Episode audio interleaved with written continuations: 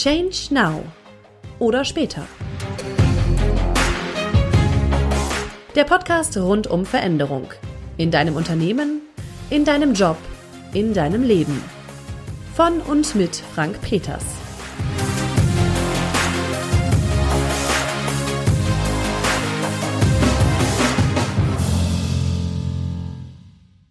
Hey Frank, wir haben da einen Fehler gemacht. Mit diesem Satz eröffnete mir ein Mitarbeiter vor ein paar Jahren, als ich noch Führungskraft im Konzern war, dass richtig was schiefgelaufen ist. Hey Frank, wir haben da einen Fehler gemacht. In der Kalkulation, die in die Präsentation für das Management letzte Woche eingegangen ist, da haben wir uns verrechnet. Da haben wir falsche Annahmen reingenommen.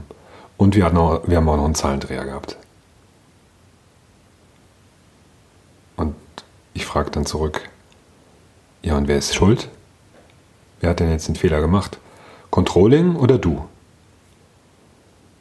Und dann bin ich total erleichtert, als mir mein Mitarbeiter sagt, nee, es war Controlling. Ja, die haben da irgendwie nicht aufgepasst und die Zahlen nicht im Vier-Augen-Prinzip nochmal gecheckt. Und so ist es dann passiert. Ah, da war ich erleichtert.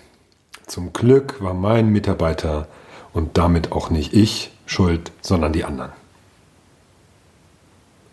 Fehlerkultur ist ein weiteres Element des Change Mindsets. Da komme ich gleich nochmal drauf zurück.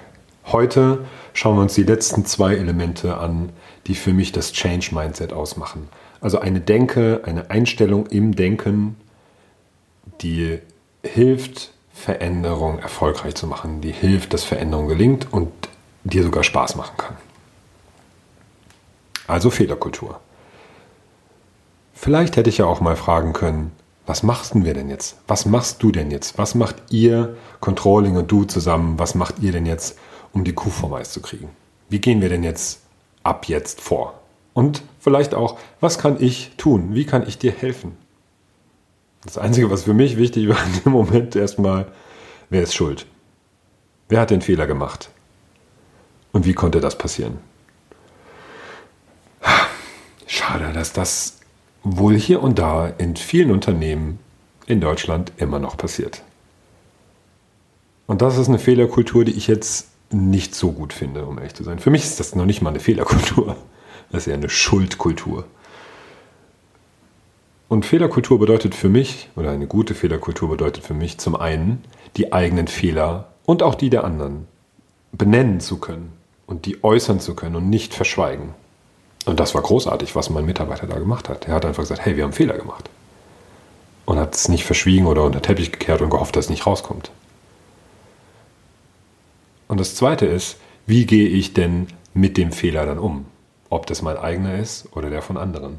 Suche ich erstmal die Schuld, kläre erstmal die Schuldfrage und verliere mich da Tage, Wochen lang, wirklich herauszufinden, wer schuld war und die dann hin und her zu schieben. Das passiert ja auch oft genug. Oder nutze ich den Blick zurück eher, um nach vorne zu blicken, indem ich schaue, okay, wie ist das denn passiert und was können wir tun, damit das nicht noch einmal passiert? Wie können wir in Zukunft diesen Fehler vermeiden?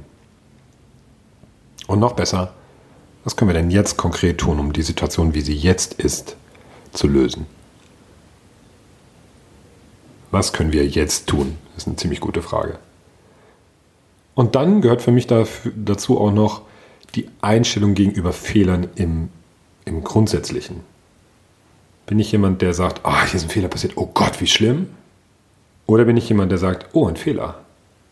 Ja, okay, dann geht so wohl nicht. Dann müssen wir es anders machen. Dann lass uns mal was anderes ausprobieren.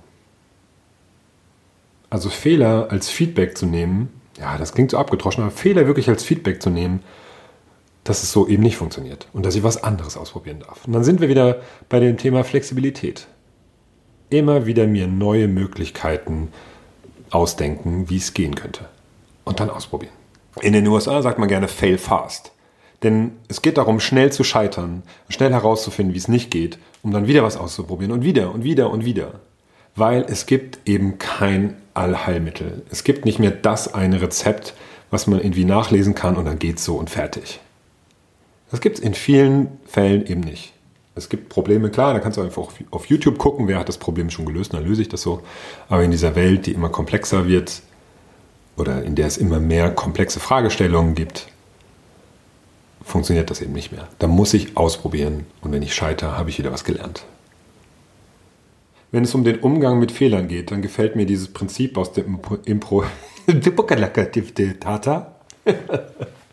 Wenn es um den Umgang mit Fehlern geht, dann gefällt mir das Prinzip aus dem Impro-Theater so gut. Das lautet Scheiter heiter. Und es gibt ja Menschen, die sagen, ach, da lachen wir ja in zwei Jahren drüber. Easy. Und ich stelle die Frage, warum nicht jetzt lachen? Warum lachen wir nicht jetzt über den Fehler und gehen damit einfach entspannter um und gucken, was wir jetzt tun können?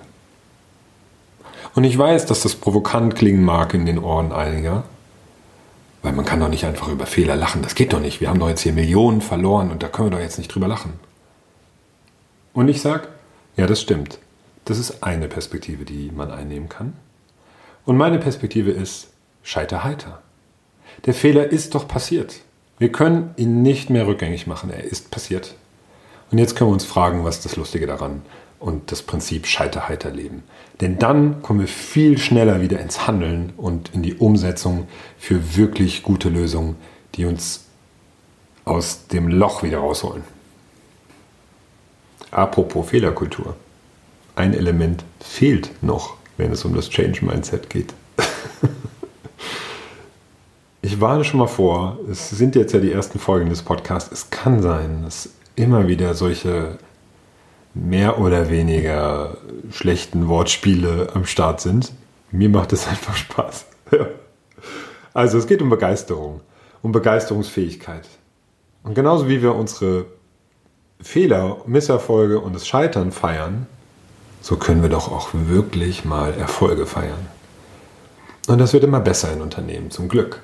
Dass wirklich die Unternehmensführung oder auch die Mitarbeiter sagen, hey, lass uns das doch mal feiern, was wir erreicht haben. Lass uns doch mal hinsetzen, ein Bierchen trinken, muss ja nicht immer ein Bierchen sein, einfach mal hinsetzen und uns feiern, dass wir es geschafft haben, unsere Ziele zu erreichen. Oder dass wir es geschafft haben, in dem großen Veränderungsprojekt ein Projekt, ein Teilprojekt abzuschließen.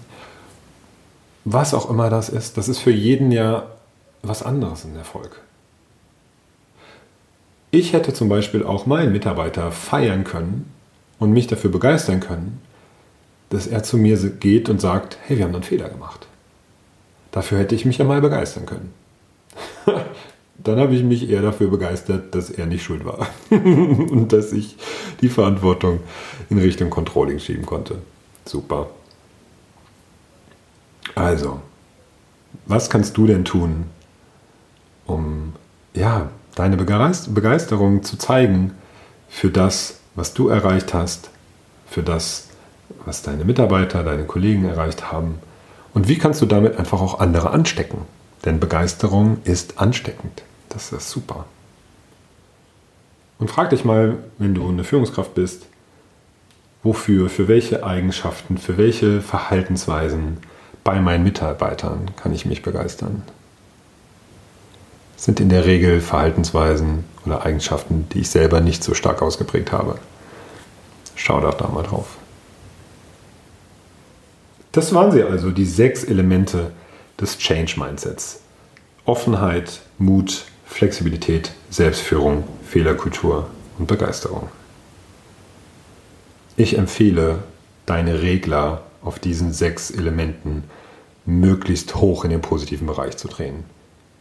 Wie das genau geht, wie du also ein richtig starkes Change-Mindset entwickelst und auch weiter stärkst, das werden wir uns in diesem Podcast immer wieder anschauen. Und wenn du gar nicht warten kannst, dann melde dich doch zu meinem Seminar an. Das Change Mindset oder Tage der Veränderung heißt das und findet vom 13. bis 15. November in Köln statt. Wenn du dabei sein willst, freue ich mich sehr. Den Link dazu packe ich in die Infos von diesem Podcast. Jetzt kennst du also alle Elemente des Change Mindsets und ich bin gespannt, was du davon hältst und wie es dir gefallen hat. Wenn es dir richtig gut gefallen hat, dann gib mir doch eine Bewertung auf iTunes und auf den anderen Podcast-Portalen. Da würde ich mich sehr drüber freuen. Und wenn du Anregungen, Kommentare oder Wünsche für den Podcast hast, dann schreib mir an podcast@change-frank.de. podcast@changefrank.de. Bis zum nächsten Mal. Change Now.